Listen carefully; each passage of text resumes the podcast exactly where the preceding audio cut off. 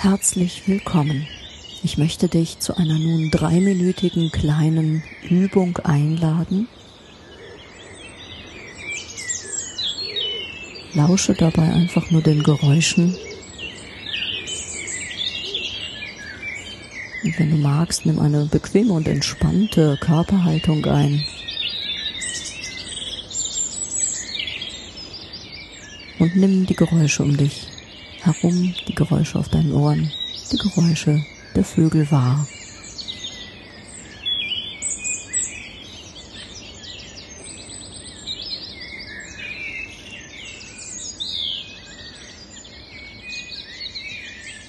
Treffe die bewusste Entscheidung, den Geräuschen zuzuhören und deinen Geist dabei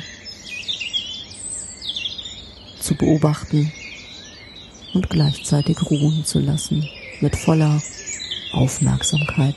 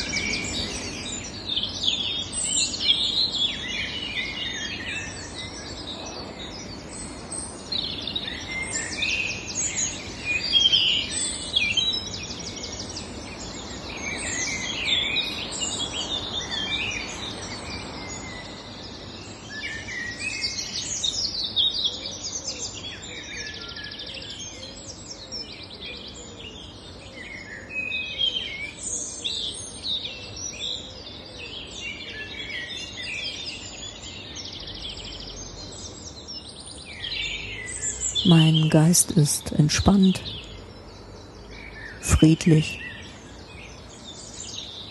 und aufmerksam.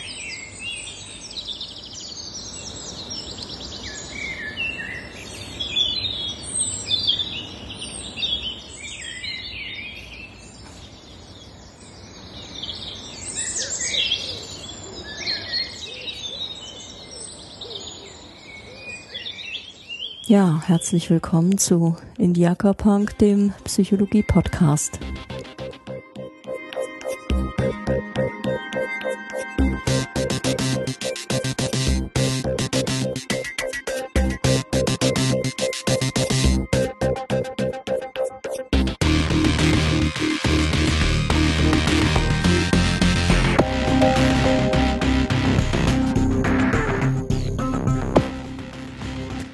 Mein Name ist Bettina Meyer und ihr hört die Episode Nummer 8, das Gefühl, dazugehören zu wollen.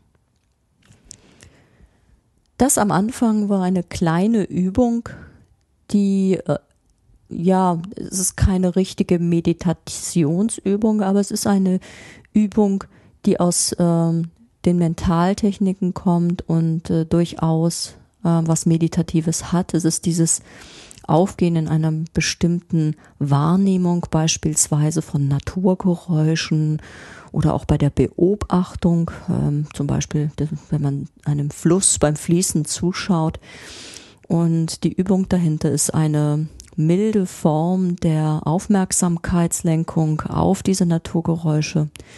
Eine Übung, die den Effekt haben kann, wenn man seine Aufmerksamkeit äh, konstant hält und wach hält, ähm, dann in einen ja friedvollen inneren Zustand zu kommen, den Geist ruhen zu lassen und dabei gar nicht müde zu werden oder einzuschlafen, sondern den bestimmten Effekt der oder einen Effekt der inneren Ausgeglichenheit irgendwann zu spüren. Ja, innere Ausgeglichenheit, ein Zustand der Zufriedenheit vielleicht, zumindest ein Zustand der Ruhe.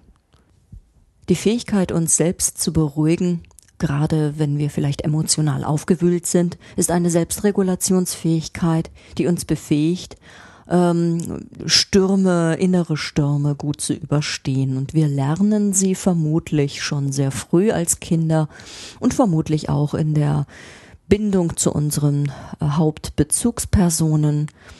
Und ähm, dies ist eine relevante Fähigkeit auch fürs spätere Leben, um mit schwierigen Situationen gut umgehen zu können.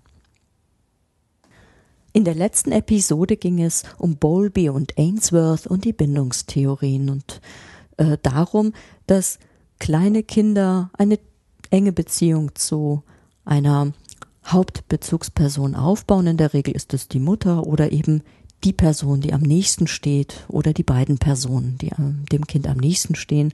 Diese Bindung, die dabei aufgebaut wird, ist total relevant.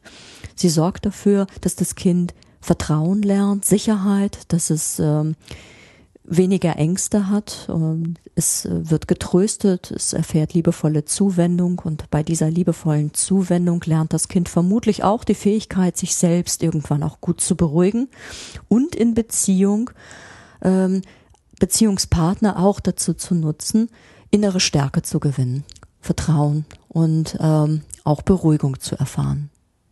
Somit ähm, erlernt das Kind schon relativ früh ähm, in einer vorbewussten Phase ähm, bestimmte Bindungsmuster. Es lernt, wie es mit den engsten Bezugspersonen umzugehen hat. Und ja, Bowlby hat damals auch schon angenommen, dass ähm, man über diese Erfahrungen, die man bereits ganz, ganz früh als Mensch, als ganz kleiner Mensch lernt, dass man diese Erfahrungen ein Leben lang beibehält, dass man quasi überdauernde Bindungsmuster lernt, die innerlich repräsentiert hat. Er nannte das inneres Arbeitsmodell für Beziehungen und wir diese ähm, Art, Beziehungen einzugehen und Beziehungen zu leben, uns ein Leben lang ähm, ja begleiten wird. In späteren Studien des Psychologen Harry Harlow ähm, konnte an kleinen Rhesusaffen gezeigt werden, dass es ein Phänomen gibt, das er Contact Comfort genannt hatte. Das kann man am ehesten übersetzen mit ja, Kontaktbehagen, äh, das anscheinend angeboren ist und einfach ein inneres Bedürfnis, ein Streben danach zeigt, äh, nach Verbundenheit mit anderen, mit einem anderen Lebewesen. Isolierte Lebewesen, die ohne Bindung, ohne Beziehung aufwachsen, sind für ihr Leben geschädigt. Sie verstehen soziale Signale nicht, sie sind ähm, depressiv, sie haben Schwierigkeiten mit Gleichaltrigen oder anderen Lebewesen überhaupt klarzukommen. Heute ist es ganz akzeptierte Meinung, ähm, dass Kinder natürlich ein starkes Bedürfnis nach einer ganz sicheren emotionalen Verbindung haben und nach ständiger Nähe zur Mutter oder zur ähm, Bezugsperson. Und ähm, dass es sich sehr, sehr schädlich auswirkt, wenn man dieses Bedürfnis ignoriert. Wissenschaftler gehen heute davon aus, dass das Bindungsbedürfnis ein wesentliches Grundbedürfnis eines jeden Menschen ist. Wir Menschen verspüren ja nicht nur als Kinder den Wunsch nach Nähe und Zuwendung. Den Wunsch nach Beziehung und Bindung, den spüren wir auch im jugendlichen Alter, wenn wir uns eher den Gleichaltrigen zuwenden, den sogenannten Peer Groups. Ähm, ein Großteil dieser Forschung kommt einfach aus dem englischsprachigen Bereich und daher kommen auch diese ganzen Anglizismen, diese ganzen englischen Fachbegriffe. Die moderne Psychologie hat äh, starke Vertreter in den USA beispielsweise. Und Peer Group bedeutet nichts anderes als eine Gruppe Gleichgesinnter, oft Gleichaltriger, an, dem, an denen man sich orientiert, wo man seine ersten besten Freunde gewinnt und später dann auch versucht, Beziehungspartner zu finden, sich auszuprobieren. Und wenn man noch älter wird, dann geht das weiter. Man sucht sich dann irgendwann einen Partner oder eine Partnerin. Das heißt, man versucht Bindung aufrechtzuerhalten und das Bindungsbedürfnis als menschliches Grundbedürfnis besteht vermutlich das ganze Leben lang.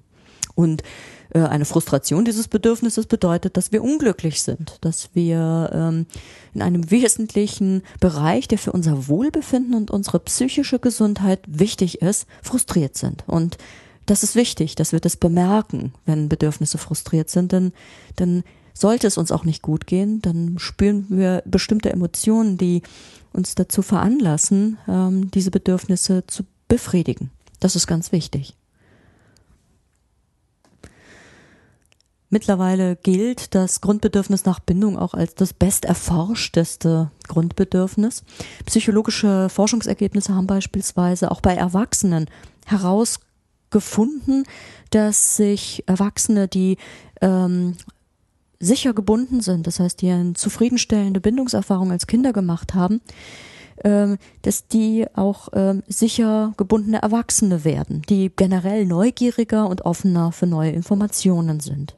Sie gehen mutiger in die Welt hinaus, fühlen sich generell sicherer und ähm, fühlen sich auch in der Nähe anderer Menschen wohl und akzeptiert. Sie gehen eine sichere emotionale Verbindung zu einem geliebten Menschen zum Beispiel ein. Und äh, diese sichere Bindung verleiht uns Menschen Flügel.